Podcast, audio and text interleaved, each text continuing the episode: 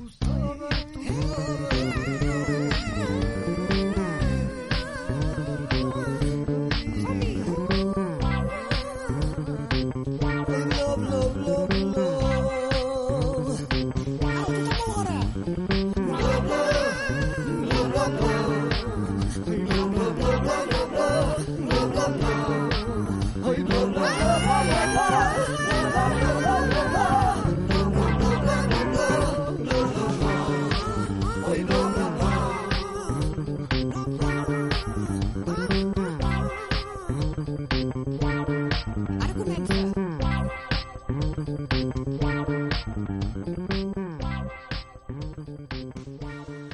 bienvenidos a Chantilly.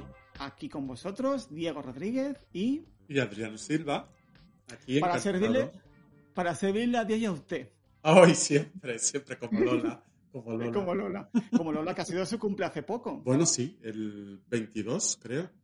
Que ha sido 22. el cumpleaños.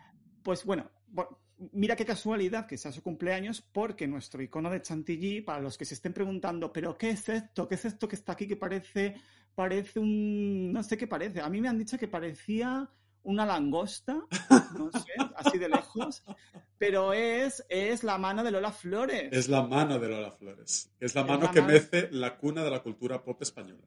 Exacto, eh, que, y que va a mecer este programa. Podríamos haber hablado de Lola Flores un Hombre, poquito, a ver, le vamos a dedicar seguro que algún programa, porque es que Sí. Lola es el Big Bang.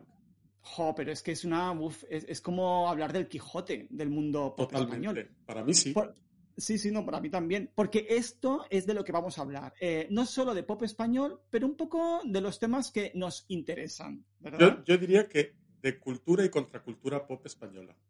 Eh, sí, sí, sí, sí, eso sí, totalmente, to- totalmente. De los temas que nos han obsesionado, que a lo mejor hemos estado hablando en privado durante muchos años Muchos y que como, claro, y que como ahora también vivimos en, separados por miles y millones, bueno, no millones, por miles de kilómetros, Sí. pues hemos aprovechado pues esta cosa tan moderna del podcast que se está pasando de moda cuando nosotros nos hemos metido, Pero siempre Eh, nos pasa.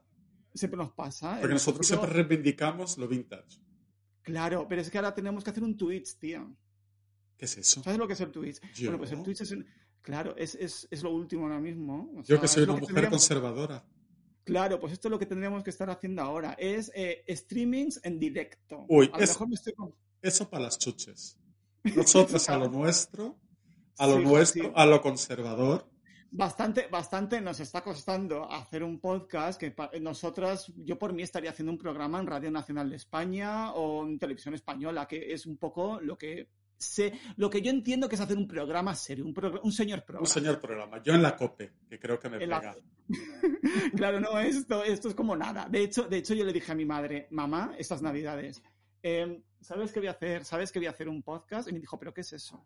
Y claro, efectivamente. Hombre, pues yo creo que es nuestro público objetivo y por eso tenemos que a lo mejor explicar las cositas y tal. Porque, a ver, yo creo que las modernas no nos van a escuchar. O sea, bueno, yo no sé si nos va, yo no sé si nos va a escuchar alguien porque yo creo que alguien que tenga nuestra mm, nuestro ideario, mm, no sé si va a estar buscándonos en. A ver, en esto es, hay que decirlo, tenemos un, un universo muy peculiar, Diego y yo. Mm.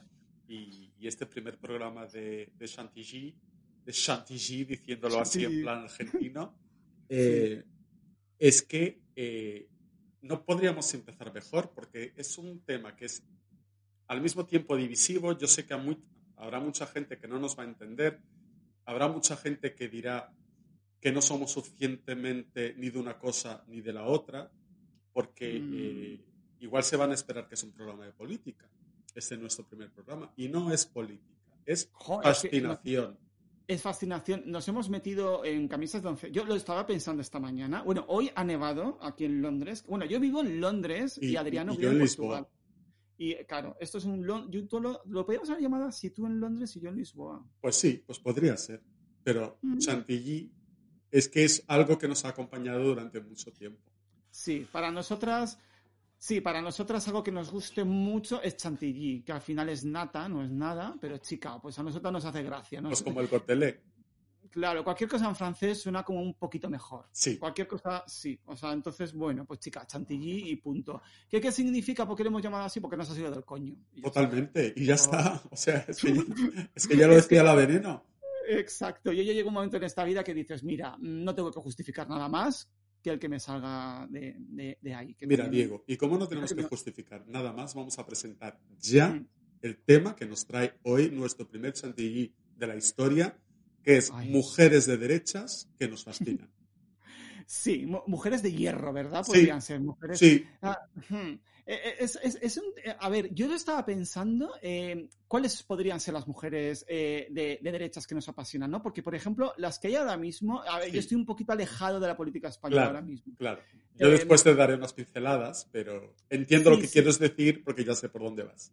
Yo creo que para las mujeres del PP, que es Sí. un poco de lo que vamos a hablar, Sí, Eh, es para lo único que soy nostálgico, entre comillas, ¿eh? Entre comillas, porque, a ver, eh, yo nunca, o sea, no, no tengo que justificarme, pero siento la necesidad de decir que yo a estas personas, las veo como personajes, como villanas Disney, un Sí. poco, ¿no? O como, digamos que hay un grupo de mujeres del PP, porque Sí. son esas mujeres del PP que para mí son como un grupo de superhéroes, eh, el grupo de folclóricas, o sea, Sí. es un grupo muy determinado de mujeres que creo que ya eh, se ha cortado. Yo creo que ya no hay eh, las mujeres del PP tal y como yo lo entiendo. Y por eso yo creo que soy un poco nostálgico, porque no, no considero Ayuso, por ejemplo, una mujer del PP como Dios Bueno. manda. ya, iremos a ello, ya iremos a ello. Sí, sí, sí, sí.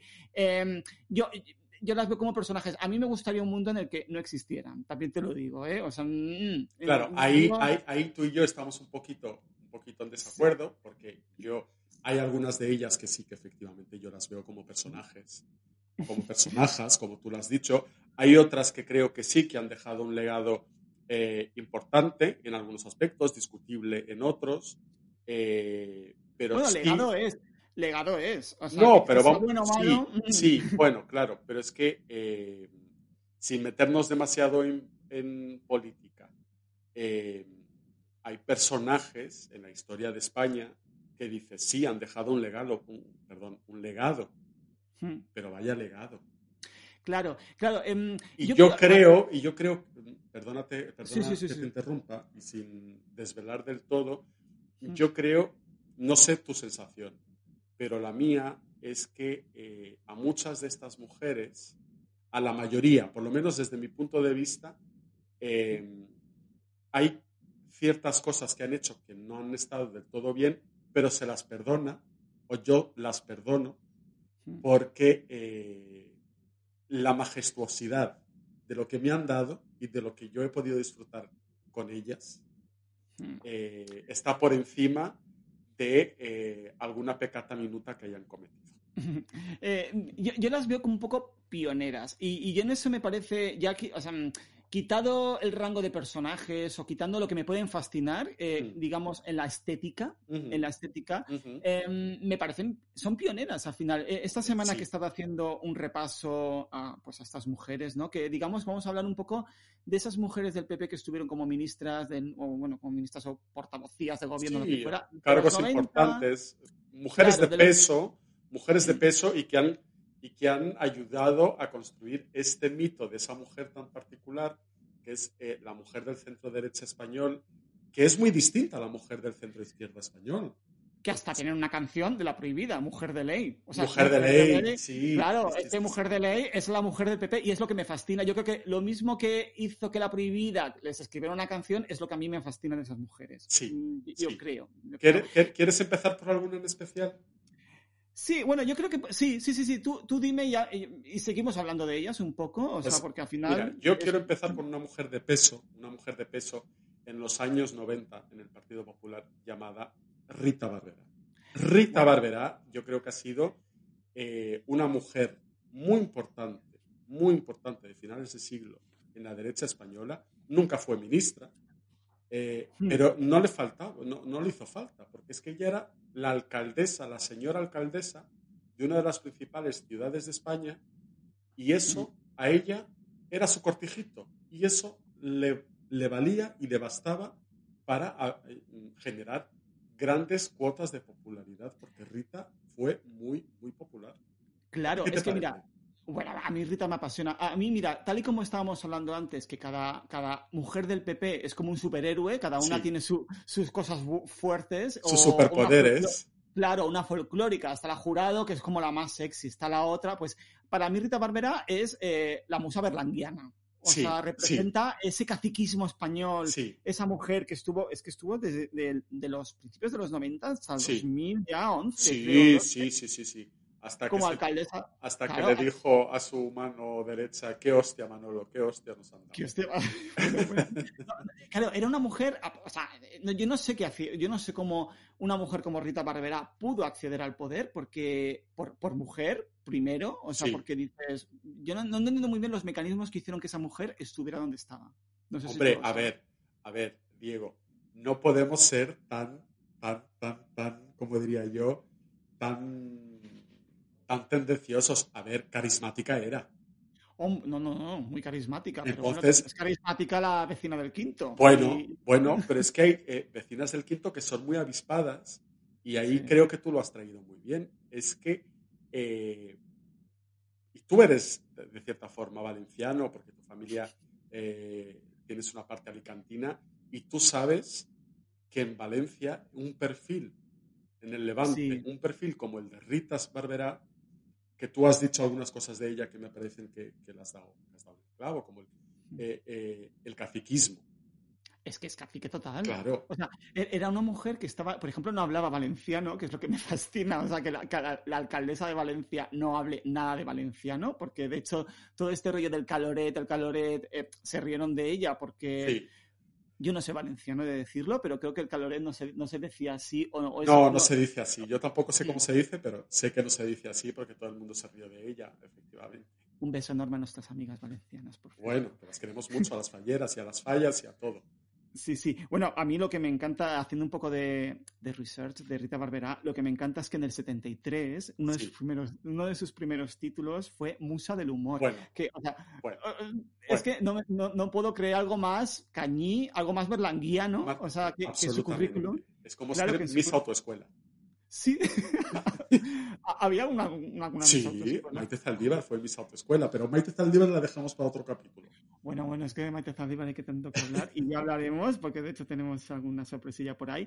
Pero bueno, que fuera musa del humor a la, la alcaldesa. Claro, es que el, el PP valenciano se las trae. Yo eh, que está haciendo, está mirando Sí, algún vídeo y tal, sí. todo este rollo de los 90, principios de los 2000 en Valencia y tal. Sí.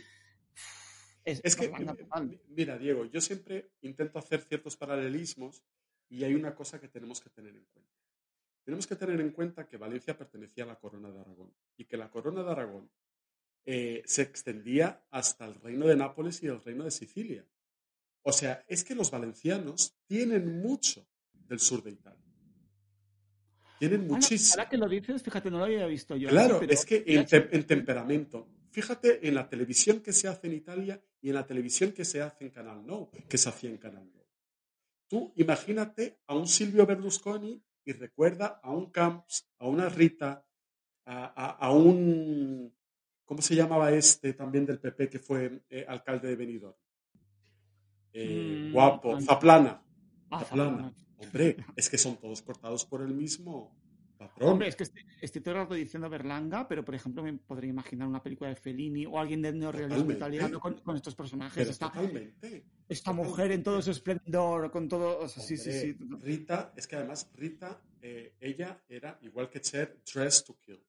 Rita, es que, eh, es que ella, vamos a ver, tendrá muchos defectos porque los tiene, evidentemente.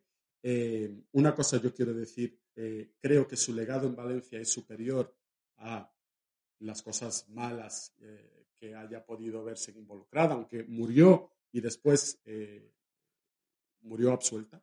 O sea, el, juicio siguió adelante y la absolvieron de todo. Eso en el caso de Rita, no en el caso de otros dirigentes valencianos. Pero sí que hay que decir una cosa que yo creo que es de justicia en relación a Rita Barberá. Y es que aparte del carisma que tenía, es que ella entendía la política de una forma que en España no se entiende mucho. Y es que ella sabía que con su ropa, con sus joyas, con su peinado, comunicaba.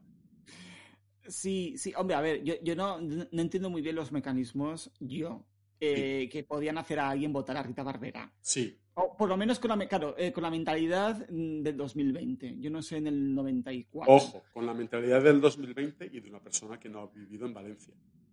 Eh, ya. Igual que yo, ¿eh? Claro, pero un valenciano que. A ver, yo no, no lo entiendo. Yo, como persona. eh, Es lo que digo con todas las personas, con todas estas pellejas de las que vamos a hablar. Sí. Pellejas con, el- con, con todo el cariño. Pero no, no lo entiendo, pero como personaje me apasiona que haya una. Yo no sé si en otro país podría pasar más que en España, que, una persona, eh, que un personaje así pudiera estar tanto tiempo en el poder. Pero vamos, que era una joyita. Eh, esta mujer comparte rasgos que yo he visto Sí. eh, que hacen que una mujer del PP, de, de las mujeres del PP que me apasionan, ¿no? Sí. Porque todas tienen como un rasgo en común que he, he podido ver. Por ejemplo, esta mujer, como casi todas, su padre tuvo, em, eh, digamos que estaba dentro del franquismo. O Sí. sea, todas estas mujeres del PP, que sí que es verdad que eran pioneras, que fueron las... Sí, puedo decir que fueron pioneras en la política de España, porque Hombre, al ver, final... Vamos a eh, ver, eso ya lo dejamos si tú quieres para las conclusiones finales, pero yo mm, enseño aquí un poquito la patita.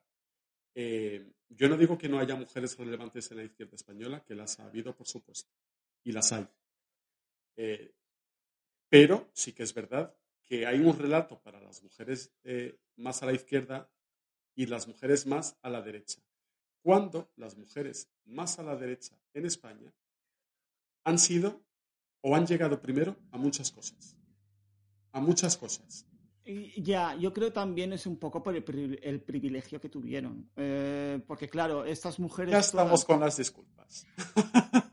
No, no, no, no, no. Sí, sí, e- eso, a mí me parece muy fascinante eh, porque, y de hecho, mira, hace poco, y a la gente se lo recomiendo, hubo una serie en HBO que se llama Miss América.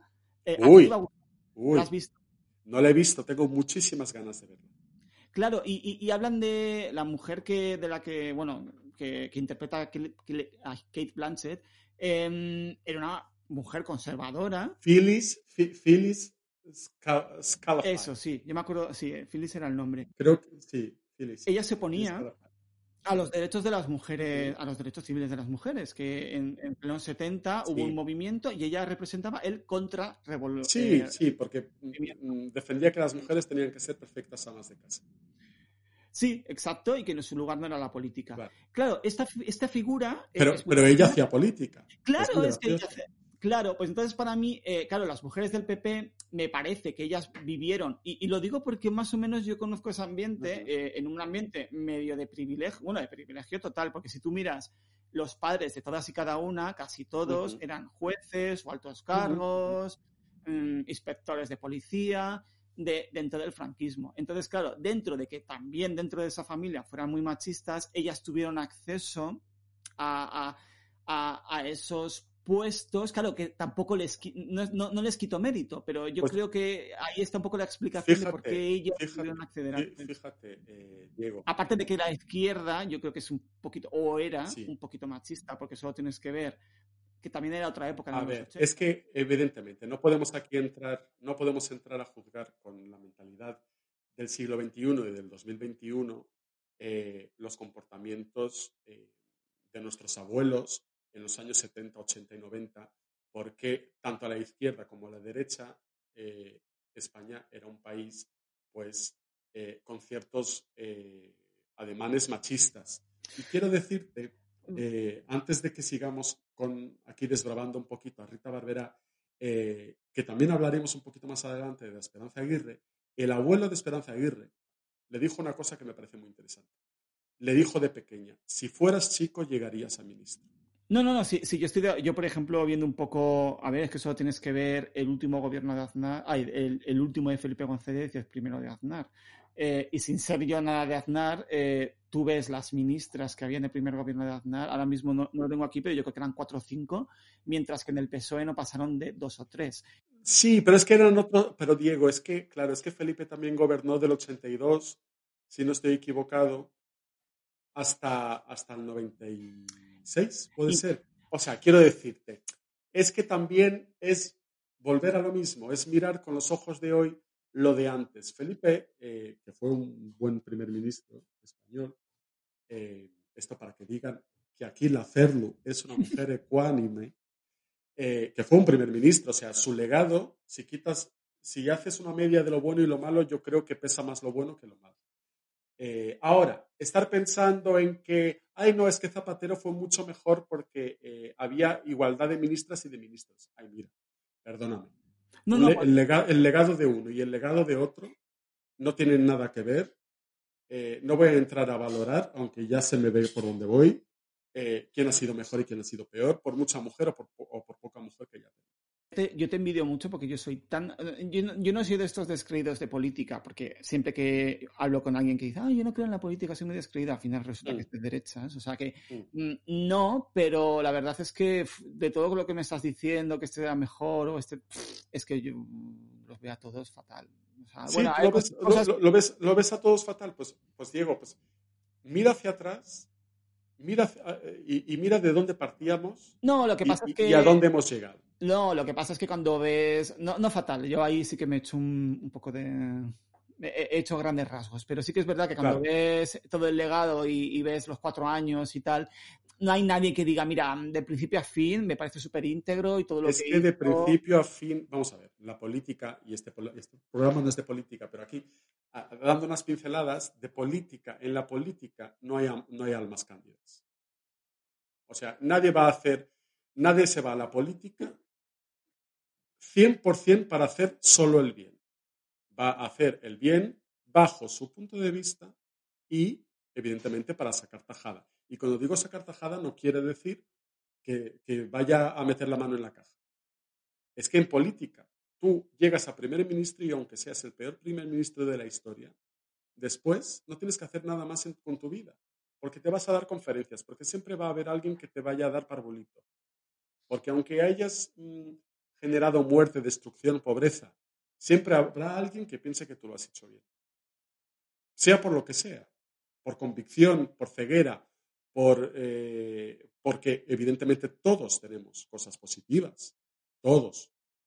Eh, pero sí creo que evidentemente España ha tenido mejores primeros ministros, peores primeros ministros, pero en este caso, el legado de Felipe González, que era del que estábamos hablando, y nos estamos desviando del tema, yo creo que es positivo. Volvemos a Rita. Rita, eh, bueno, era, era una joya. Rita estaba en contra del aborto, porque lo he estado leyendo. Estaba en contra de los gays, porque decía que, ella no estaba de acuerdo con que se casaran, porque había otras formas, había otras formas de que se legalizara su situación. Bueno, ella era una experta. ¿Qué crees tú de todo eso? A ver. Pero no se sabe nada. Pues a ver.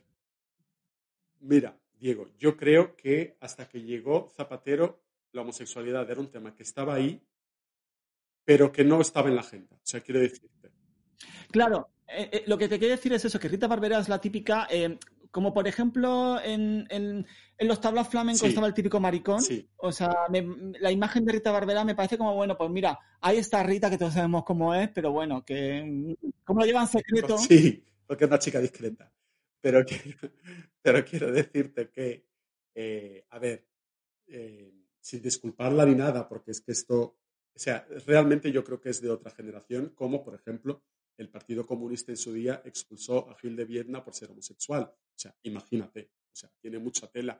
Pero era otra época. Ahora, sí, es verdad que ya una vez que se abre el debate, que se abre el melón, como dicen en, Sálvame, eh, es verdad que igual Rita, yo no digo que dé un paso enfrente, pero que igual de ahí a decir que, es que está en contra, pues igual te callas y sigues con tu Fórmula 1 en Valencia, con las fallas. Bueno, pero perdería votos, claro. Sí, pero ella se tuvo que mojar y ella se mojó y oye, y que igual, como hay eh, gays hombres muy homófobos, eh, pues hay mujeres también. Oh, bueno, ya, Muy homófobas. Claro, por eso digo que es muy interesante porque mm tú siendo activista, ¿no? ¿Cómo reivindicas eh, decir, mira, estas personas nos abrieron un camino? O sea, tú como feminista. Rita Barbera, como activista de la causa homosexual, no ha, no ha abierto el camino a nadie. No, pero como mujer, digo. O sea, siendo. O sea... Hombre, a ver, como mujer, pues eh, creo que ha sido la primera y única alcaldesa de Valencia. O sea, ese techo de cristal le corresponde a ella. Lo rompió ella. En España no había muchas alcaldesas mujeres.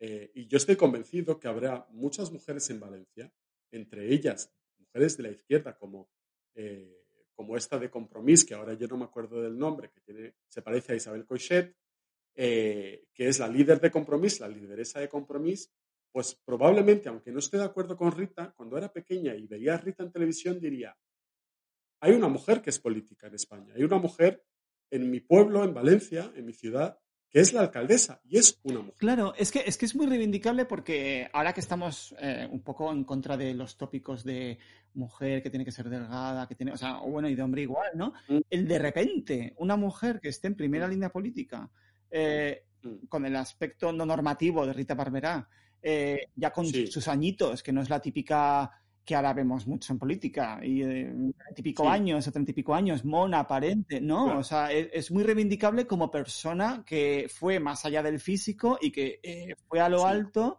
Eh, más allá de Claro, más allá, bueno, más allá de la intelectualidad. Hombre, sí, no creo que sea una. vamos a ver, es que Rita, Rita era, Claro, no, es, un fenómeno inexplicable cómo alguien puede votar a Rita Barbera, que me fascina, y por eso te digo que me fascinan las mujeres del PP, porque digo, yo no sé cómo ha llegado allí y cómo se mantuvo. Pero Diego, eh, pero es que tú, párate a pensar en quién nos gobierna ahora, y no te voy a dar nombres. Eh, eh, bueno, ya lo dice la gran Bárbara Rey. Si supiera ese tema nos estamos. pero, Diego, si te paras a pensar en quién nos gobierna ahora, cuando digo ahora, no digo en este exacto momento, que también. Eh, y preguntas, ¿qué verá esta gente en su casa en televisión? ¿O qué libros leerán? O, o sea, ¿tú crees que los que están ahora tienen un calado intelectual superior al de Rita Barberá? Porque yo creo, creo que nuestra generación es una generación pues, que ha estudiado, que más de una carrera, eh, un máster, un, post, un, postdoctorado, eh, pero quiero decirte, tú te consideras más culto que tu abuelo, y estoy hablando de tu abuelo como un ente genérico, no tu abuelo mm, particularmente. Mira, mira, vivimos, vivimos tiempos en que la infantilidad eh, de la sociedad está a la orden del día y donde eh, la apariencia es más importante que el claro. Claro, Rita era todo lo contrario. Era, era todo lo contrario a eso. Ahora. ella su whisky, bueno, de hecho te, digo, ayer me tocó, porque Rita Barbera estaba al final de una lista, de una lista que me mandaste, entonces estuve viendo vídeos. Cuando llega el momento Rita Barbera, yo de decir que, bueno, ayer era un día festivo aquí, y, y, yo tenía unos whiskitos con Coca-Cola, porque aquí, aquí no sé si lo hay en Portugal o en España, hay como unos... No, en Portugal no lo hay. Pues mira, hay unos botecitos que son divinos que... Oye, esto también viene bien a la gente que está en España, porque podemos hablar de Portugal, tú de Portugal y yo de, Reino Unido, y chica, pues así están al día, con un podcast entero de las mujeres del PP, de lo que está trendy en... y de lo que estás bebiendo. Y de lo que estoy bebiendo y lo que pasa en Portugal. ¿Qué más quieres, chica? Por una hora y media, una cosa gratis, que no tenemos OnlyFans ni nada, pues eh, mira. Claro, nosotras lo que estamos haciendo es eh, la Unión Europea, aunque tú ya estás fuera. Uh, bueno, eso ya hablaremos. Eso ya otro melón para otro día. Pero bueno, el caso es que cuando me tocó Rita Barbera, me tomé un whisky con Coca-Cola y es que me fue, fui directo, fue de Rita Barbera y dije, me voy al frigo a poner un whisky con Coca-Cola. Claro, luego caí, dije, claro, hice una asociación sin yo, sin yo saber nada de eso y ni sin pensarlo. Pero bueno, o sea, vi vídeos de ella en el Congreso diciendo, no, no, no decía vengo de empalme, pero sí que hay un vídeo que decía, no he dormido nada, no he dormido nada tengo ganas de ir acá al hotel a dormir. Pero vamos a ver, Diego, yo hay momentos, hay momentos de Rita que para mí son apoteosis. Mira, primero, antes de que terminar, tú me estabas diciendo pues que tú, desde tu punto de vista, desde tu forma de ver las cosas, mm. no entiendes cómo haya personas que hayan votado a Rita y tal. Vamos a ver, Rita no era eh, populista tal y como entendemos ahora mismo en Europa los populismos, pero tenía sus dejes populistas. Hmm. Y, Rita, por su aspecto y por su forma eh, de expresarse, había una gran parte de la, de la población en Valencia que se identificaba con eso, porque era una mujer campechana, una mujer que decía, como tú has dicho, sin decirlo, que venía de Empalme, eh, a saber lo que, lo que había estado haciendo. Y yo, hay un momento para mí eh, que es maravilloso de Rita, que es en el inicio de unas fallas, hmm. eh, cuando le empieza a tirar petardos a los pies de Carmen Albort. Bueno, bueno, bueno, eh, es que eso... Claro que es que Carmen Albort eh, fue su oponente. su oponente. Hmm. Que Carmen Albort es otra maravillosa. Maravillosa. Claro, el otro día, hablando con Dani, mi pareja, claro, yo le decía, mujeres de hierro, claro, él me decía, bueno, él no entiende mucho la fascinación mía por el Claro que no, porque es una cosa muy, muy de la meseta. Sí, claro, yo a ser castellana yo creo que ahí... Entonces, claro, él me decía otra gente, me decía Carmen Albort. Y claro, Carmen Albort a mí me apasiona y de hecho para mí, cuando era pequeñito y yo la veía ahí con esos pelos en los Goya, ministra de Cultura. Claro, es que Carmen Albort fue la primera ministra eh, de un puesto real, eh, de, una, de un ministro importante en España, porque las demás anteriores eran todas, bueno, a ver, que es también importante, pero todos sabemos cómo funcionan los cargos ministeriales y las carteras, como ellos le dicen, y hay, hay carteras de primera y carteras de segunda. Y Carmen Albort fue la primera que tuvo una cosa realmente importante y era maravillosa, solo que es otro rollo. Es, un poco más, otro rollo. Es lo que se le llama izquierda caviar. Sí, sí, es divina y, Sí. Yo le, vamos, le reconozco, pues como tú dices, pues también fascinación, pero es una fascinación distinta. Es otro rollo, pero claro, el hecho de que Rita Barbera le estuviera tirando cohetes es que me parece. Bueno, y, descojonada de risa Rita y la otra, claro, asustada, con la cara desencajada, diciendo, ¿esta mujer qué hace? Claro, era una mujer. sí, sí, digo, aquí yo era el choque de dos mundos y aquí yo era el choque de las dos Españas. Ya. Eh, una España eh, erótico-festiva, eh, fallera em, de fuegos artificiales y, la otra, pues, eh, pues no, no, me, no se me caen los, los dedos en decirlo, más culta, más refinada. Hmm, hmm. Eh, Hombre, es que a ver, tú puedes decir de todo, pero claro, Rita Barbera culta y refinada. Pues, no, no, tenía otras cualidades, pero esas no le llamó el Señor por ese camino. Porque yo creo, Diego, y a ver si estás de acuerdo conmigo ya para pasar a nuestro siguiente personaje, eh, que tanto Rita Barbera como Celia Villalobos podían ser esa hermana de nuestra madre que eh, si nuestra madre era más modosita y más callada y más tranquila, la hermana más revoltosa, más contestona, la que le contestaba al tío y le decía, pues quieres eh, huevos, pues vas a la cocina y te los haces tú. Exactamente y todo. Y, ir con ellas en el coche era la cosa más divertida del mundo porque se saltaban todo, porque ellas eran las que mandaban. Y no había semáforo rojo que las hicieran parar. Mira, porque ellas eran las que mandaban. Podría ser esa tía que a lo mejor estuvo viviendo uno o dos años en el extranjero y entonces ella se vuelve. Esa Lady Ole. Y se vuelve a España creyéndose, o sea, creyéndose y siendo, no creyéndose, siendo la reina del mambo, pero sin renunciar lo más mínimo a, a las raíces cañís. No es Totalmente. Cañís. Rita Barbera es la diosa del cañí. Bueno, y Celia Villalobos. Celia. Que Celia. vamos ahora con ella. Dime, ¿Cómo es Celia? Celia es, Diego, que yo no vivía en España cuando era ministra. Bueno, pues y yo, y yo tengo fascinación por Celia Villalobos. Mira. Porque al igual que tú, al igual que tú, se me quedó grabado, porque aquí en el telediario portugués lo pusieron, a una ministra española fuera de órbita, que antes había sido ya alcaldesa de Málaga, otro techo de cristal, eh, diciendo que había que comer conejo, conejo y no vaca. Sí, sí, sí, sí. Eh, y esto para las amas de casa. El jamón se cuece, no sé cómo lo decía, pero ya te daba con... Sí, ella decía que hicieran un caldito. Sí, sí, sí, sí. Eh, mira, era, mira, y bueno, y esos vídeos de Celia Villalobos gritando a su chofer. Bueno, como decía, Santiago, ¿qué es aquí? No, no, no, que siempre somos los últimos. Siempre los últimos. Claro, o sea, Celia Villalobos representa... Tú me has dicho que era eh, dependienta. No, ella era la jefa de planta de señora del corte inglés de Málaga. Bueno, es que, a ver, así como comparto contigo el rollito de que me encantan las mujeres del PP, otra, otra figura España que me apasiona es dependienta del corte inglés. Por favor, por favor. Eso me parece, mira, está el tercer sexo, que es el de Los Ángeles, y a mí, a mí hay un cuarto que es dependiente del corte inglés. Sí, porque la uña, el peinado, la forma en cómo se dirige a ti, cariño, algo más. Sí, esa mezcla de desprecio y de, y de cariño. Sí, sí, sí, de madre consentidora, pero recta. Sí, eh, como dices, mira, es que España al final, como dices tú siempre, es la buena, buena madrastra, no, mala madre, pero buena madrastra. Y eso es dependiente de es España. Sí. Yo cuando era pequeño, eh, corte inglés eh, no había, o sea, no, había, había galerías preciadas, que es otra maravilla. Claro. Pero ya cuando abrió el corte inglés, aquello fue como mi ciudad está entrando en la modernidad. Ah, sí, sí, sí. Y de hecho, en España hasta hace nada, donde se abría el corte inglés, era como. mm, Es que esta zona se revaloriza. Que visto con ojos de ahora me parece surrealista, pero era así. Sí, sí. de- Pero bueno, hablando de Celia. Celia, antes de ser alcaldesa y antes de ser ministra, fue jefa de planta de señora del corte inglés de Málaga. Y eso, y eso te da muchas tablas, Diego.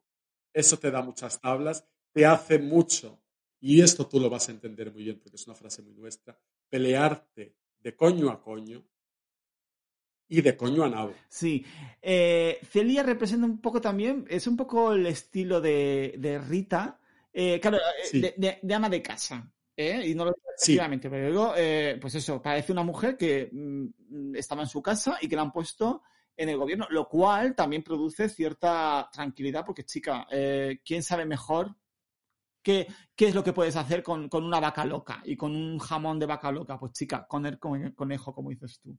Yo también me, Pues comer con yo me acuerdo Que a, Ri- que a Rita le sabría muy me sabría bien. muy bien, exacto. Eh, y me acuerdo también que tuvo, tuvo un- una época, eh, cuando era ministra de Sanidad, que pasó Sí. algo con los medicamentos, o que en, en ese momento la Seguridad Social empezaron a recomendar eh, medicamentos que no tenían marca. Y yo me acuerdo de Sí, ella, los genéricos. los genéricos. Recuerdo ella dando una, la típica, no rueda de prensa, sino que estaba en, en la calle y le estaban poniendo todas Sí. las- todos los micrófonos y ella decía, genérico, hay que, hay que tomar genérico. Y claro.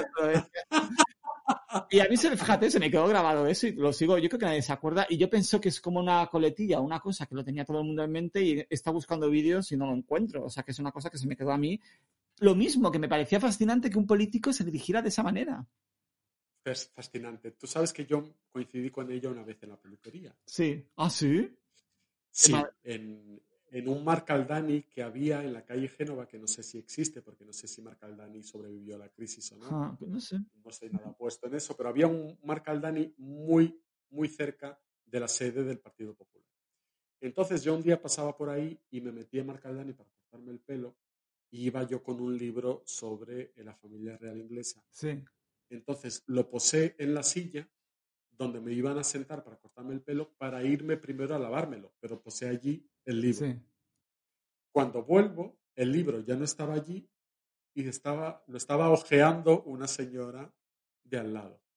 Entonces yo la miro, ella me mira y me dice, uy, uy, perdona, perdona, que he visto aquí el libro y como te fuiste a lavar el pelo, oye, he dicho, lo voy a ojear y dije, coño, Celia Villalobos, que es un ídolo para mí. O sea, un ídolo como, a ti te hace gracia, pues para mí es un ídolo porque me parece Hmm.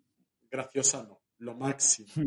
de ordinariez, de bruta, eh, de mujer de orden y mando, de mujer que por mis cojones se hace ¿Tú, eso. tú has visto más? Ah, Eh, bueno, sigue contándome la anécdota y luego te, lo- te digo una cosa. Entonces, entonces eh, a ella la estaban tiñendo el pelo. no, ya le estaban, ya, se le, ya le iban a secar el pelo. Entonces empezamos a hablar y de repente llega la peluquera y enciende el secador de pelo eh, y claro, dejamos de oírnos bien. Entonces ves de repente como a Celia se le cambia el gesto, le coge el puño a la peluquera, le, le arranca de la mano el secador, lo apaga y le dice, pero alma de cántaro, ¿no ves que estoy hablando con este muchacho? ¿Cómo se te ocurre encender el secador? ¿Que no ves? ¿Que no me oye? Sí, sí. No, es que es ese tipo de, es ese tipo de mujer, eh, también sin filtro, bruta, pero no en ese sentido como Rita Barberá, sino como eh, mujer de la calle, un poquito Sí. que se ha ido al corte inglés a trabajar, Sí. claro. ¿Sabe- ¿Sabes a quién me, a quién me recuerda un ¿A poco? quién? A aquella de, que tenía, que hacía las croquetas cerca de tu colegio. Ay, sí, la, la Nieves, claro, el típico bar, claro, es que eh, otra figura de Madrid, los bares que de- llamábamos de viejos, o sea, estos típicos bares Sí, de toda la vida. Yo lo echo de Con tragaperras. Claro, yo echo de menos eso en, en, en Londres, esos típicos bares. Claro, aquí hay pubs que son muy bonitos, pero un bar Sí, cutre, con Claro, esos suelos claro. de, de piedra o esos suelos de hule, y sí. toda mierda en el suelo, o sea, eso, vamos, no- eso no tiene nombre. Y esas croquetas, bueno, esas estaban buenas. Bueno, ella era su, su marca de la casa, pero tampoco yo le decía siempre que estaban muy buenas, pero sí, es ese tipo de mujer, esa mujer de barra, que es otro... Pero- y escúchame una cosa. Y, y no tenía el mote de la guarra. La guarra, claro. es que le- sí, sí, al lado de donde trabajaba estaba este bar, el típico bar de viejos de toda la vida, y le llamamos La Guarra. ¿Por qué? Porque más de una vez que iba a comer allí, eh, le ella siempre decía, nos llamaba donde trabajábamos, yo, yo y unos amigos, y nos decía, oye, que he hecho croquetas, que sé que os gustan, que vengáis a comerlas. Yo nunca jamás le dije que me gustaban esas croquetas porque tampoco estaban tan buenas. Pero yo, chica, por, por no contradecir, pues yo iba Por no contradecir Claro, a esa buena señora. digo, ah, pues venga, voy. Y, y yo me acuerdo que comíamos allí y la tía salió una vez con un ya, ya le llamamos la guarra, pero bueno, eso lo reforzó. Salía con el típico desatascador, con ese guante que pone para meter la mano en el servicio. O sea, para meter.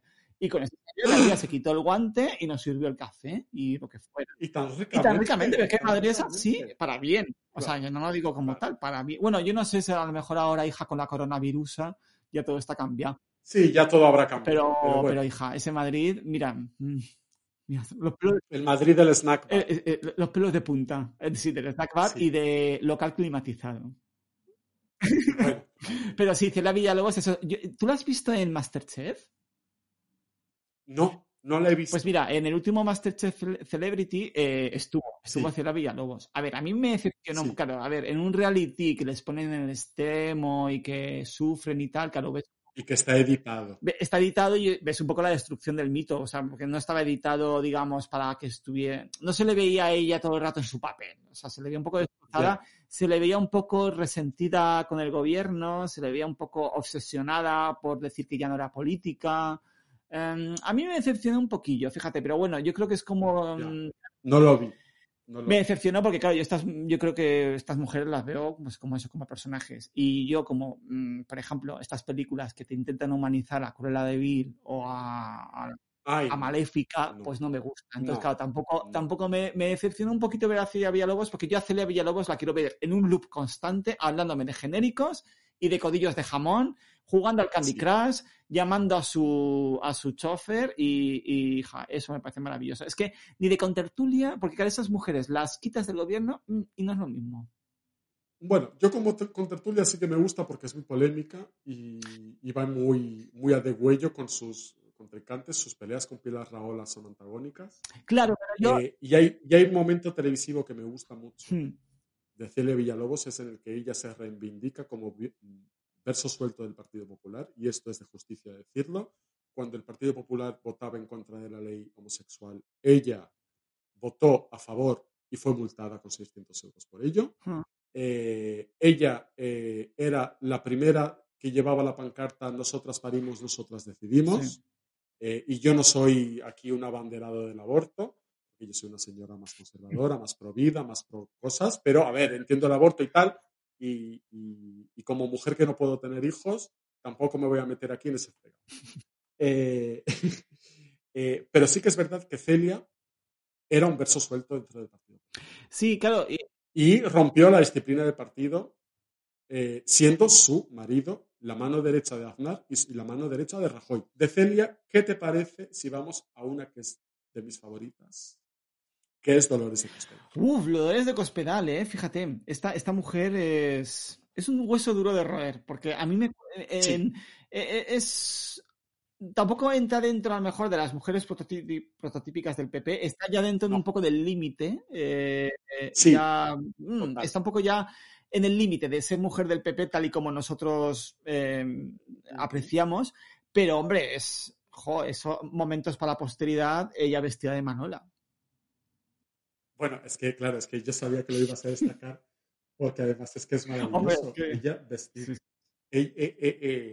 ella, como es ella en la Semana Santa, de- en el corpus. Claro, de- es que Vestida con la mantilla, esta, esta mujer el collar de perlas. sí, sí, sí, sí. Es- Ella que fue mi salvacete.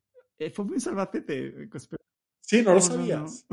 Qué total. Sí. Sí, o sea, es que Cospedal es esa mujer pija, mm, pero no pija de Madrid, es pija un poco de No, de provincias, provincias. pero algo un- Sí. Albacete, ¿no? ¿Has dicho de Albacete?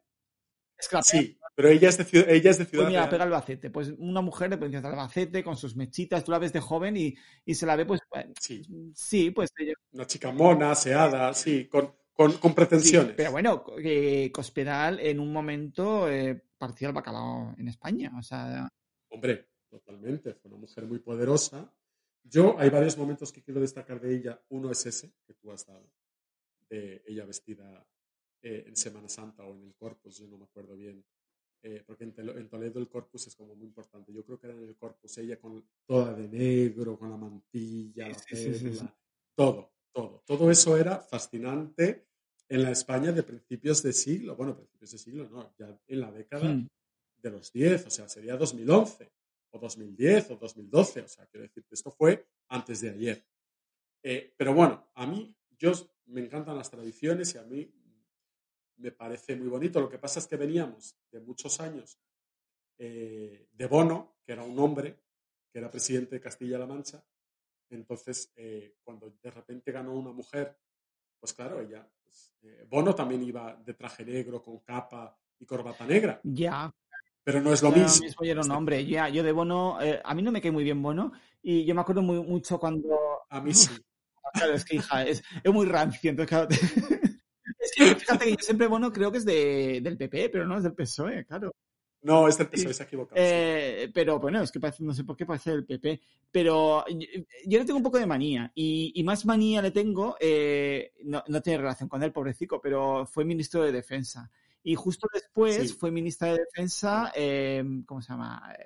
Karma Chacón, que es otra mujer de ley y otra mujer. Sí, una mujer que se merece un apartado distinto porque es una fascinación distinta. Bueno, a mí este momento de una mujer embarazada pasando revista a las tropas me pareció maravilloso. O sea, maravilloso. Y sobre todo me pareció maravillosa la reacción de la sociedad ante eso, porque, claro, por eso te digo que le cogí manía bueno, porque todo el mundo era, pero una mujer embarazada.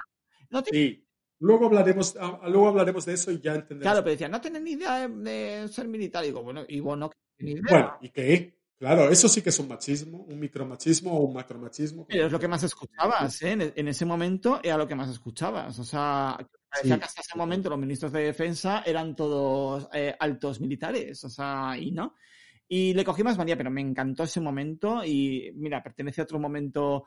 Pero claro, no es mujer del PP, es otro rollo. Pero No, Chacón, no, es otra cosa, pero luego hablaré, fíjate, hablaré de Carmen Chacón eh, y ya lo entenderás por qué. Pero volviendo a Cospedal, ese momento, como estamos diciendo, de ella vestir en Semana Santa es maravilloso. Y después, para mí, hay otros dos momentos que para mí son maravillosos de Dolores de Cospedal.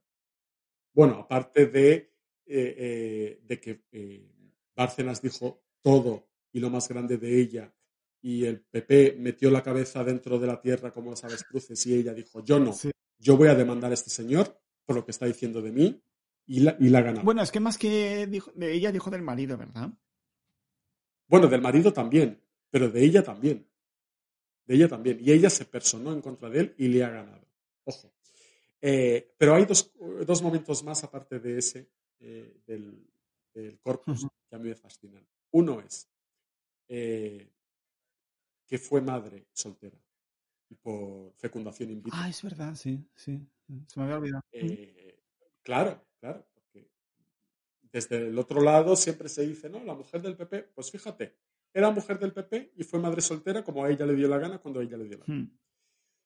Y después otro, eh, que esto me cuentan a mí lenguas anabolenas, que una vez en una reunión, ella también fue ministra de Defensa, Sí. Y que le estaban diciendo que esto no se podía hacer, que esto no, podía, no se podía hacer porque no era lo establecido. ¿Y sabes qué contestó ¿Qué? ella? El establishment soy yo. Sí, es que era una mujer muy rotunda, ¿eh? Y era muy... Fíjate, yo a veces eh, yo le veía eh, que no tenía un discurso muy elocuente, que dudaba mucho de sí misma, más que elocuente. O sea, le veía que Mm, en muchos discursos ella dudaba y... mm. Pero también se le, se le hizo un escrutinio muy gordo. Y, por ejemplo, eh, se le hizo una rival... se le hizo una Claro, rivalidad el clásico rivalidad con otra con la otra, que Que la verdad que se llevaban fatal, y eso es verdad, no se llevaban bien.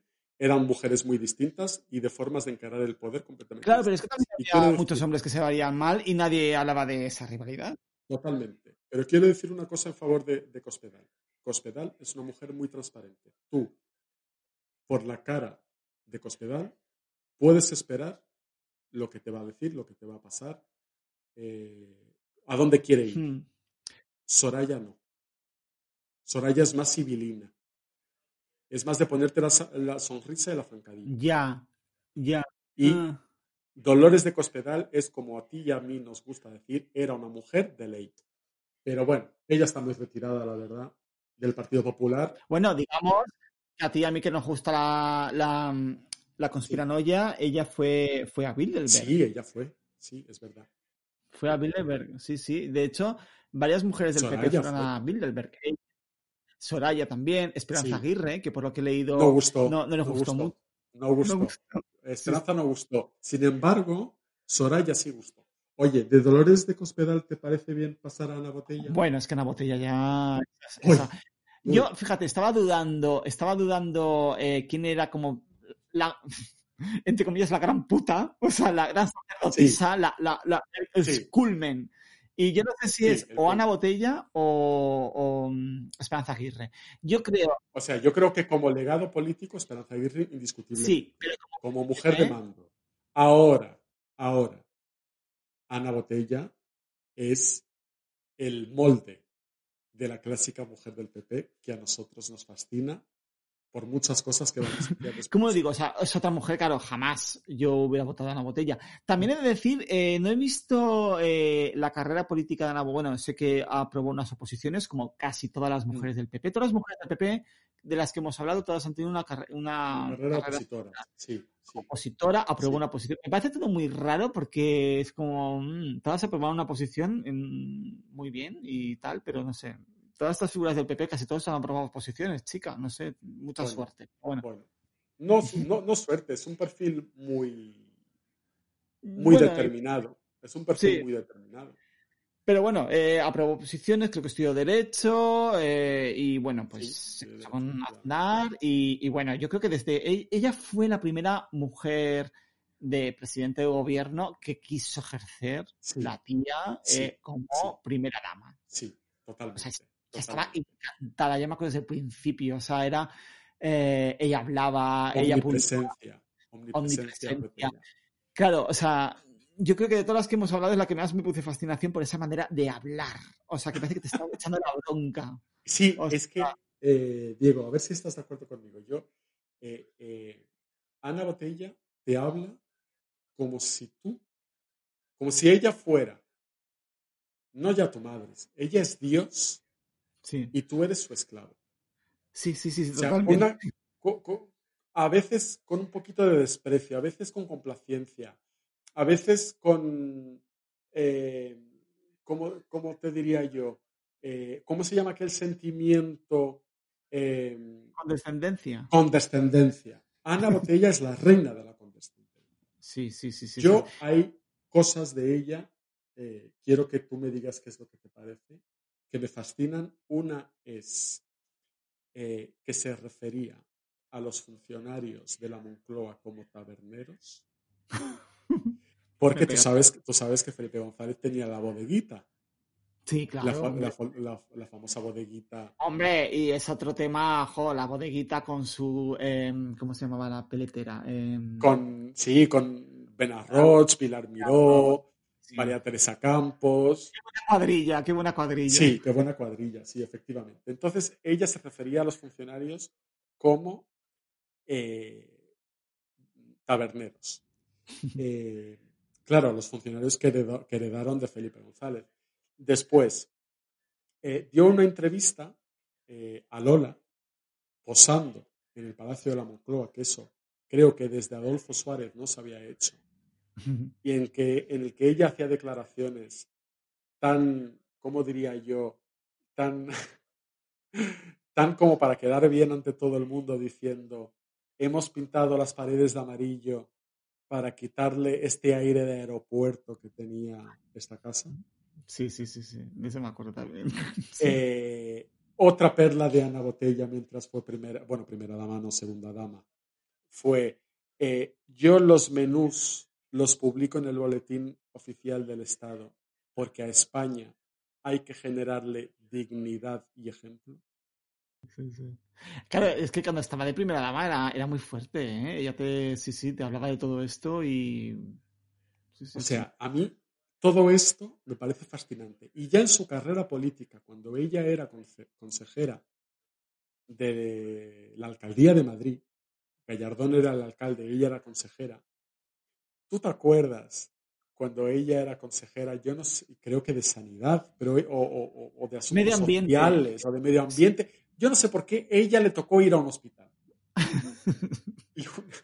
y, una, y una empleada del hospital de la limpieza, que era rumana, le empezó a increpar porque no tenemos dinero, señora, señora, no tenemos dinero para lejía, ni para amoníaco, ni para limpiar suelo, ni para nada.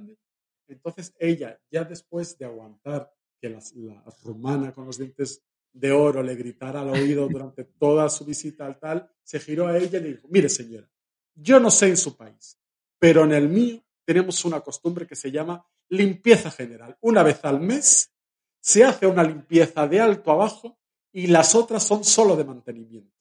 Ay, eso, me encantó la limpieza general. Aparte, eh, eso lo, eso lo vivimos juntas y yo me acuerdo que. ¿Te acuerdas de eso, no? Hombre, hombre, por favor, o sea, la limpieza general. No, no, no, no. O sea, Ana Botella era ese, esa mujer del Opus, esa mujer del Opus que, que, te criaba cuatro hijos, o bueno, ocho, y te llevaba a la casa y te estudiaba una carrera y, y te, hablaba con condescendencia y, y te decía, y tú no tienes tiempo para nada. Exactamente, con condescendencia, también abnegada y con un puntito de amargura. Hombre, sí, aparte, según se va haciendo mayor, se la ve una cara de, o sea, se la ve cara de amargada. O sea, pero yo creo que ni ella, ni ella lo reconoce, o sea, en mi mundo, en mi mente, ella, o sea, ella no lo, no lo saca fuera nunca. O sea, ella siempre se se mujer abnegada. Ahora, ahora, hay un momento para mí también muy alto de, de Ana Botella, que es cuando en el final de la legislatura de José María Aznar había rumores de que José María Aznar le estaba poniendo los cuernos con eh, Cayetana Guillén Cuervo. Ah, ya, ya. Entonces uno del tomate le pregunta, eh, doña Ana, doña Ana, eh, ¿está usted al tanto de los rumores que le sitúan a su marido con Cayetana Guillén Cuervo? ¿Con quién? Con Cayetana Guillén Cuervo. Bueno, ya quisiera mi marido. Eso también es tener mucho sentido del humor. Sí, sí, sí, no era. Y yo me acuerdo que escribí un libro eh, cuando era cuando estaba Aznar en, cuando era presidente, que hablaba un poco de su vida. Es que no me acuerdo muy bien. Mis ocho años en la Moncloa. ese libro, sabes que no se ese libro es oro. yo lo leí un poco, yo me acuerdo que estaba en la biblioteca de Valladolid y lo leí un poquito y yo me acuerdo, o sea, yo creo que tampoco era muy mayor yo, pero me quedé muerto porque te hablaba con total descaro. O sea, yo me acuerdo que había un capítulo que hablaba que estaba con su hija en, esperando o esperando algo o yendo a una tienda para algo y que les atendió una chica que tenía el pelo rojo y unos sí. y también la manera en que te hablaba de esa chica con un desprecio pero un desprecio que no era no era te lo muestro no, es que te lo decía, es que me atendió una chica que, tenía el pelo rojo, yo me quedé flipado porque, a ver, era, era otra España en el que no se hablaba a lo mejor con tanta corrección, ¿no? En política. Sí, hombre, es, verdad que Ana Botellas es dos cosas. Una, políticamente incorrecta desde su ángulo y eh, una pésima relaciones públicas de sí misma, al igual que Marina Castaño. Sí, totalmente. Hoy Marina Castaño, madre mía. Pero sí, sí, sí, sí, totalmente. O sea, eh, por ejemplo, em, a ver, que eh, cuando pasó todo lo del Madrid Arena y todo esto, o de la boda. Antes de meternos en ese berenjenal, lo de la boda de la hija, ¿qué me, dices? Bueno, o sea, es que esa boda. Casando a su hija como si fuera una infanta. el padrino, es que encima, y encima que esa boda casi todos, o sea, es que o sea, a mí me fascina, a, la gente le fascina El Padrino, dice que es la mejor película de la historia. Es, es, verdad que es una pena que ha pasado de verdad y que al final pues mm, nos han robado a todos un poquito. Eh, y hemos tenido que sufrir consecuencias muy fuertes de todo esto, pero si lo piensas con eh, digamos, eh, lo apartas un poquito como, como historiador o como aficionado a la historia, es que es fascinante. O sea, que eres caro. es que fueron todos a la, a la boda de la hija y estarían allí haciendo negocios, pero es que están casi todos imputados luego. Sí, sí, sí, esa boda fue el Big Bang.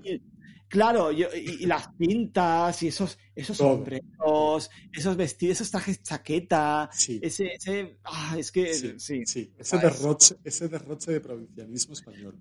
No me acordaba muy bien cómo iba la madre a la boda de la hija. Voy a ver si lo encuentro. De fucsia. Iba de fucsia. Sí. Y si no recuerdo mal, iba de Roberto Torreta. Mira, cuando pongo a una botella, el, el, el, Google me pone homosexual, porque claro, de todas las mujeres del PP he, tecleado, he tecleado a ver qué opinan de la homosexualidad. Entonces me sale Sí, ah, bueno, luego lo busco, no tengo ganas. Pero sí, sí, sí, o sea, me parece, me parece fascinante. Fascinante. Eh, y bueno, y luego el hecho mm, en el tristemente Sí. suceso Hombre, de yo la- creo que esa es la gran mancha en la vida de Ana. Bueno, es la gran mancha. Pero como, a ver, como, como persona que ve un melodrama o una Sí, película o, Sí, o sea, qué villana, qué hija Sí. de tal que se va a, a un mes Sí. para la tía. sí, qué poca empatía. Qué poca Qué empatía. poca, qué poca vergüenza. O sea, es que, Qué poca empatía. Qué poca Sí, empatía. claro, eh, sí. ¿qué es lo que hace eh, una mujer? Es, es una mujer descarada. O sea, es, es- me da igual. O sea, por Es- eso que. Diego es una mujer que en el año 96 se subió a un coche oficial y no lo ha vuelto a dejar hasta que dejó de ser alcaldesa de Madrid. Es una total pérdida de la noción de la realidad. Digamos que Ana Botella es el, el, el, el sumum de, de mujer del PP. Yo, para mí, por lo menos, es la banderada. A ver, sí, Ana Botella es el sumum, pero nos falta otro, otro gran sumum que es Esperanza. Bueno, es que Esperanza Aguirre. Claro, eh, eh, eh, Esperanza Aguirre es un enigma para mí, porque. Sí, es verdad, porque está rodeada de. de, de, de- de ladrones, por así decirlo, de corrupción. Sí. Pero ella de momento se está librando de todas. eh, mm, se está librando. O sea, Yo no solo no la votaría, sino que la he votado. como bien sabes. Eh, para mí es la mujer más importante del centro derecha que ha tenido el centro derecha español. Es la política más completa. Es un animal político. Es una mujer que ha tenido siete vidas porque eh, se cayó de un helicóptero. Hay que recordar que en ese helicóptero iba con Rajoy. Rajoy salió lívido, sin poder moverse prácticamente, con un dedo roto y ella salió saludando como si nada. Eh, hay que recordar también que le intentó mover de la silla a Rajoy. Ella osó en un partido patriarcal, en un partido donde el orden eh, del líder supremo se acataba y se acata eh, con, el máximo respeto y sin rechistar, ella osó intentar mover al líder de su silla. Eso para, para eh, una mujer en el Partido Popular, yo creo que eso es lo máximo que se ha hecho. Sí. Y antes de cerrar el capítulo de Esperanza Aguirre, yo quiero que me cuentes el día que coincidiste con ella en una boda. Bueno, es que, es que eh, totalmente como ella lo cuenta, porque yo hice una boda, claro, yo, eh, yo en Madrid trabajé de, durante muchos años como trabajo secundario, hija, porque yo un vicio que tengo es el dinero, eh, trabajé de camarera en un catering eh, los fines de semana, Eh, bueno, y entre diario también. Y, y una, fui a una boda, pero es que no me acuerdo de quién era la boda, yo seguramente te lo contaría, pero no me acuerdo quién era. Era, era la hija de un banquero o algo así. O sea, Sí. era alguien así como conocidillo porque había muchos políticos. Yo de la única que me acuerdo era de Esperanza Aguirre, que la tía estaba con los pies, o sea, eran las típicas mesas redondas de boda, y la tía estaba con un puro rodeada de hombres, ¿sabes? Como un hombre más, eh, que en eso, Sí. pues es que claro, es que sí, con un- como un hombre más y con los pies sobre la mesa, sin los tacones, los tacones en el suelo, y la tía fumando su puro. Yo no sé qué estaban hablando, estaban todos muy serios hablando de algo. eh, pero sí, sí, sí, sí, ahí estaba Esperanza Aguirre. Y luego he leído que ya que le guste, que lo hace y que, y que sí, que es de- fumadora de puros y que, y que le gustan los pies en la mesa. Sí, la verdad es que e- es ese tipo de... Por eso te digo que son un tipo de mujeres que... Claro, yo creo que eso solo lo puedes hacer si has estado muy seguro de ti mismo desde el principio y si te han alentado a, a ser tú mismo desde el principio. Y, y a ver, en la sociedad española, a una mujer de su edad, eso, eso solo puede darse en una posición de privilegio. O sea, de privilegio Sí, social. eso sí, eso sí es verdad. Claro, lo que, es lo que. Claro, lo que quería decirte un poco desde el principio, que todas estas mujeres, que es un poco, mira, ligándolo, ¿no? Con Margaret Thatcher, por ejemplo, lo que- es lo que te decía antes. O sea, Margaret Thatcher, todo el mundo dice, no, es que era mujer de un tendero. Sí, no, es verdad que era mujer de. Ay, Esposa, hija, hija, perdón, hija. hija, hija. Hija de un tendero, pero es que este este tendero durante muchos años estuvo en, el, en, en la alcaldía de su pueblo. O sea, era, Sí. fue alcalde durante una candidatura y luego el, tiempo restante estuvo en el consejo, ¿no? No, no me acuerdo exactamente. No sé si, yo no sé si llegó al alcalde. fíjate, Creo que sí, Creo que sí, creo que sí. no. Pero bueno, era un hombre, pues que la, era su, Margaret Thatcher era como su proyecto. Era, Sí. era, hija única y, y, hizo... No, no era hija única. ¿No, era hija única? Pero no, no. Ah, no, es verdad, es verdad, sí. Tenía... Sí, pero bueno, eh, hizo de ella porque era la que se parecía a él su proyecto, ¿no? y, y, luego, eh, aparte de si ella estudió químicas, tal, se casó con un, con un tío que tenía mucha pasta. Sí. Entonces, claro, fue un conjunto, claro, ella yo creo que es el, el, el, ejemplo, ¿no? De mujer mm, de derechas, o sea, podía ser la madre de todas las mujeres del PP, ¿no?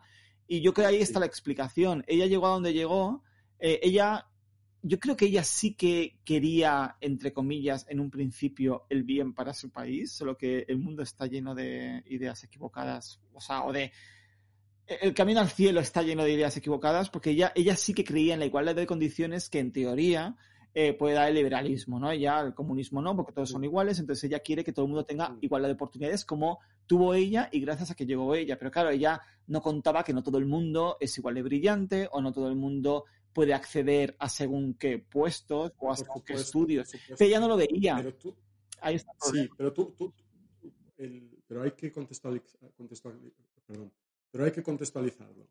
Eh, el gran antagonista de las políticas de Thatcher en aquel momento era el comunismo. ¿Tú crees que la sociedad soviética era más... Mm, eh, había más meritocracia? No, no, pero bueno, no estoy, claro, no, ni una cosa ni la otra. O sea, pero, pero ella, uff. Porque, y aquí vuelvo a repetir lo mismo que te dije antes sobre otro, otro ejemplo, eh, que es que, te hablaba de Rita. hay que ver de dónde se parte. ¿De dónde partía Reino Unido? cuando esa mujer coge las riendas. Sí, estaba, eh, sí. Era, era un país que estaba muy mal. En decadencia absoluta. Y ella le devuelve, y ella le devuelve a primera línea internacional. Ya, bueno. Y, y, Reino Unido a día de hoy sigue viviendo de las rentas de las políticas de Thatcher. Y como decía ella, como decía ella, su, mi gran legado, ¿sabes qué decía ella? Cuando le preguntaban cuál era su gran legado. Dime. Ella le contestaba, mi gran legado es Tony Blair. Porque Tony Blair era socialista, pero reinventó el socialismo británico, que estaba muy anclado a ideas de los años 80, y Tony Blair, que era socialista, también creía en el libro. Bueno, es que ya, digamos, todo, todo el rollo de los 80, de eh, capitalismo desmesurado, Wall Street, acciones, bolsa, liberalismo, eh, digamos, no es que lo inventara, pero fue una de las No, pero sí. Pero bueno, a mí lo que me fascina de Margaret Thatcher como mujer, como gran mujer es este, este estoicismo, este, por ejemplo, ella, y aparte lo dice gente de su familia, ella, por ejemplo, se crió en una casa que no había agua caliente, o sea, ella se duchaba con agua fría, eh, era una mujer, por ejemplo, hubo un atentado en una, una convención que fue, creo que era sí, En, en, Brighton. Sí, hubo un atentado y la tía salió entera, o sea, al día siguiente ella siguió haciendo conferencias, o sea, era una mujer de hierro, era una mujer de hierro que se lo puso. Era una mujer de hierro. Sí. Era una mujer de hierro y que cambió el rumbo de la historia de su país. Claro. Eh, y que evidentemente, hombre, vamos a ver, todas las ideologías tienen sus partes buenas, sus partes malas, y la evolución está para eso para coger lo bueno de, unos, de unas cosas y de otras. Pero sí creo, uno, como tú has dicho antes, que ella, en su mayor intención era hacer el bien, ella creía firmemente en sus ideas, no era una mujer de consenso ni de pactos, era una mujer de estas son mis ideas y si no te gustan, pues te jodes. Te jorobas. Sí, totalmente. Eh, porque hay muchos que no te gustan mis ideas, pues tengo otras. Ella no. Eh, no, no, aparte no daba marcha atrás, ella te... sí, sí, sí, era... No, mi padre admiraba muchísimo a Margaret Thatcher, mi madre no tanto porque la veía que tenía un punto a veces eh, mano. Es que la... Mi, padre... Mi padre sí la admiraba muchísimo. Eh, gente, yo, he estado viendo estos días una serie documental sobre ella en la BBC e incluso compañeros suyos de partido, ellos te lo decían, que era una persona que tenía empatía cero y era su defecto, ¿no? Em, pero al mismo tiempo era otra figura de contrastes, porque era la primera ministra, fue la primera ministra, yo creo que de... Bueno, estaba en, Israel Golda Meir, ¿te acuerdas de ella? Sí, claro. Que ese es un figurón, pero claro, en el mundo occidental, digamos, en, Europa, eh, fue la primera eh, presidenta, primera ministra de un país, yo creo. A lo mejor me equivoco, pero yo creo que sí. Y mm, al mismo tiempo, por ejemplo, a sus ministros les hacía, cuando iban a, Downing Street, a su casa, les hacía la cena. O sea, ella preparaba la cena y les servía la cena. Y ella, por ejemplo, con sus dos hijos, eh, ella era súper machista. A su hijo le mimaba, le permitía todo, y a su hija la trataba como una mierda. Más que machista ahí, eh, eh, ahí se notaba mucho que muchas veces es que las mujeres entre ellas mismas chocan muchísimo. Bueno, pero es, verdad que ella adoraba a su hijo y a su hija pues era un poco como, ah, bueno.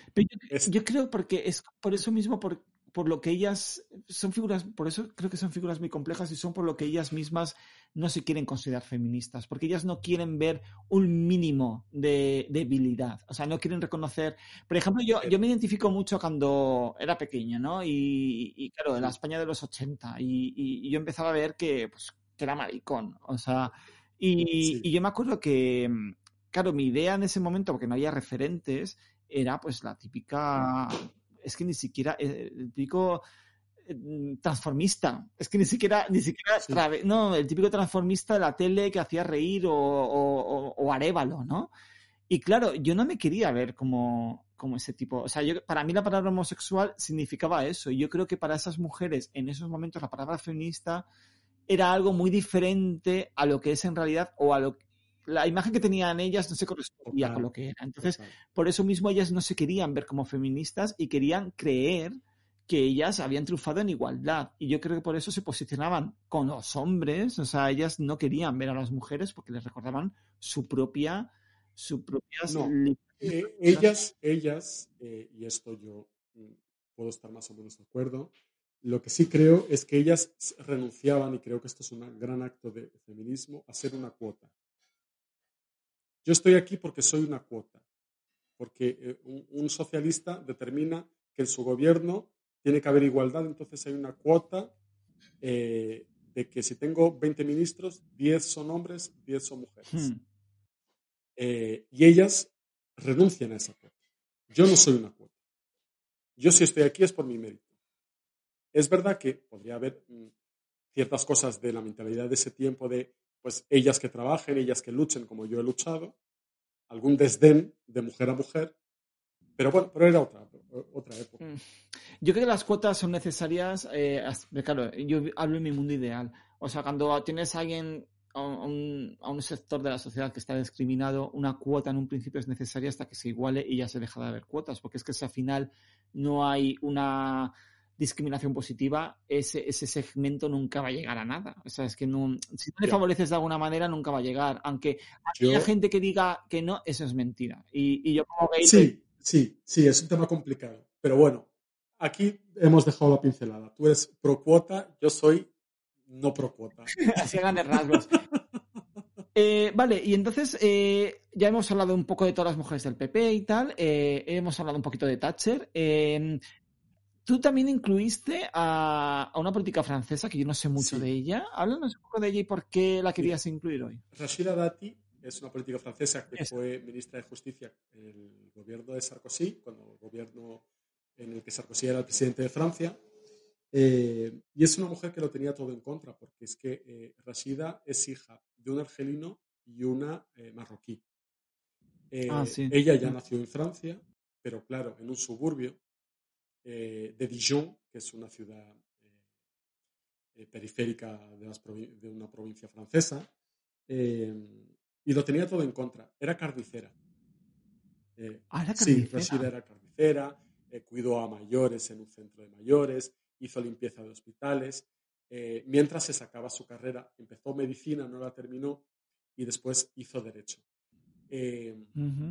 Aprovechando que había una fiesta eh, en París eh, para celebrar la independencia de Argelia, de Francia, eh, ella llamó a la embajada de Argelia y le dijo que su padre era argelino y tal, y que le hacía mucha ilusión ir a esa fiesta. Ahí estaba por aquel entonces un ministro de justicia francés, esto te estoy hablando de los años 80, mm. y ella se acerca a este ministro, le dice quién es, que estudia eh, que le apasiona la política y que quiere trabajar para él. Él la cita en su despacho, ella se inscribe en el Partido eh, Conservador eh, francés y va escalando, escalando, escalando hasta que conoce a Sarkozy y la hace ministra.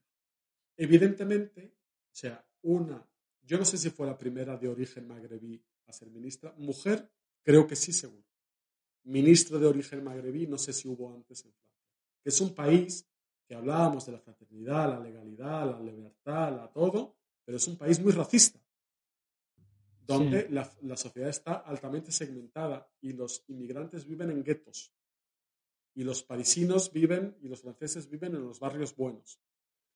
Esto podríamos pensar que hay en España también pasa un poco igual. No, no es tanto así. Entonces, eh, Rashida ya después conoce a Sarkozy, este le hace ministra de Justicia eh, y siempre sobre ella, por ser mujer, por ser de derechas y por sus orígenes, se le ha dado por todos los lados. Uno, fue madre soltera y decían que su hijo era de Sarkozy o del hermano de Sarkozy o de José María Aznar. Rashida Dati dio a luz y a los dos días estaba en el ministerio. ¿Tú sabes lo que dijo la prensa de izquierdas de Rashida Dati? Que flaco favor les hacía, ¿no? Me imagino. Claro, que, eh, que, era una animalada porque no estaba disfrutando de su permiso de, maternidad, que, le estaba haciendo un flaco favor a las mujeres. Eh, ¿Entiendes este doble juego? Ya. Ya, es que, joder, es un tema, es, muy interesante. Fíjate, tenemos que hacer un día, una mujeres del PP segunda parte, y tenemos que invitar a una, a una chica. Y tenemos, no, es más, voy a ser más megalómano. Tenemos que invitar a dos chicas, una que fuera más de izquierdas y otra de derechas. otra más de derechas. Me, parece, me parece fantástico. Y ya para terminar con, con Rashida, hmm. Diego, tenía una gran rivalidad con Carla Bruni. Ah eh, y se dicen las malas lenguas, yo no sé si esto es verdad o es mentira, que cuando eh, Rashida va a cenar una noche al Palacio del Eliseo, a la residencia oficial del presidente francés, le está enseñando eh, la parte personal del apartamento donde vivían ellos mm. y cuando llegaron a la habitación de ella con Sarkozy, le dice Carla Bruni a Rashida Dati, y ahora te voy a enseñar el sitio donde tú querías dormir abre la puerta y era su habitación. Yo, ya para ir terminando, conclusiones. Hmm. Yo, por mi parte, quiero decir lo mismo que dije al principio, que más allá de su legado, eh, del legado de estas mujeres en política, eh, creo que no se les hace justicia y que eh, sí han roto techos de cristal. Así no sé, y son unas mujeres que rompieron la normativa de la política española. Y su forma de ejercer el poder, de entender el poder, de vivir el poder en, la en lo estético y en el mambo. Abrieron, es verdad que abrieron una puerta eh, yo no sé si el tiempo les dará justicia, no les hará justicia. Chica, desde aquí se lo hemos intentado dar. Sí, mira, ha sido un dos, ha sido un dos por uno, no, ha sido una apuesta por uno. Bueno, pues mira, está, claro que esto lo tenemos que hacer otra vez eh, con dos mujeres más, con dos mujeres más, para, para que nos soporten su punto de vista, porque es, un debate muy interesante. Y que no Más que nada, cuando ellas vengan, cuando invitemos a estas dos mujeres, eh, que tú y yo seamos los espectadores y los moderadores, y que sean ellas las que alcen la voz y que digan eh, desde su punto de vista cómo sí, sí, sí. porque nosotros no somos mujeres mujeres, solo somos mujeres. Bueno, pues nada, pues yo creo que vamos a ir terminando. No hemos llegado a ninguna conclusión, pero como en todos los temas complejos y buenos, no se llega Conclusiones eh, al 100%, pues que, la, que las retiren los demás nosotros aquí hemos debatido, lo hemos intentado hacer bien y ameno. Y, que nada, que espero que les encante, como a nosotros. Sí, joder, casi dos horas, yo estoy ya que no puedo ni hablar. pues nada, pues muchas gracias Adriano y nos vemos la semana que viene. Fenomenal. Venga, hasta luego. Un beso. Adiós.